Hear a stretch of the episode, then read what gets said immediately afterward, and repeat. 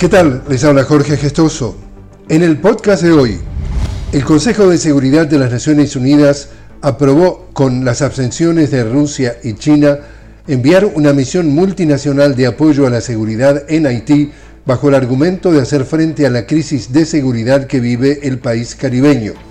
Movimientos sociales y autoridades de Moscú y Beijing se opusieron a la medida, calificándola como injerencista, además de señalar las malas experiencias de las misiones anteriores de la ONU en el país, al tiempo que alertaron que Haití vive una crisis multidimensional que abarca otras problemáticas. En Guatemala continúan las manifestaciones sociales que exigen respeto a la democracia al tiempo que piden la renuncia de las autoridades que han intentado intervenir en el proceso comicial. En este contexto, el Tribunal Supremo Electoral de Guatemala ratificó que fueron cumplidos los pasos constitucionales para el traspaso de poderes que tendrá lugar el 14 de enero al presidente electo Bernardo Arevalo.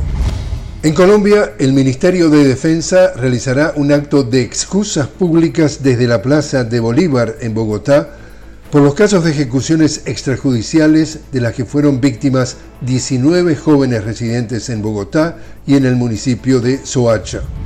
Y en Brasil, los trabajadores del metro, del tren y la empresa de aguas de Sao Paulo se declaran en huelga contra la privatización de varias líneas y del puerto de Santos, privatización prevista por el gobierno local dirigida por el exministro de Bolsonaro Tarciso de Freitas los movilizados denuncian las políticas neoliberales del Ejecutivo Estadal. Y así es como está el mundo. Les habló Jorge Gestoso. Los invito a que me acompañen en un nuevo podcast de La Noticia con Jorge Gestoso. Hasta entonces.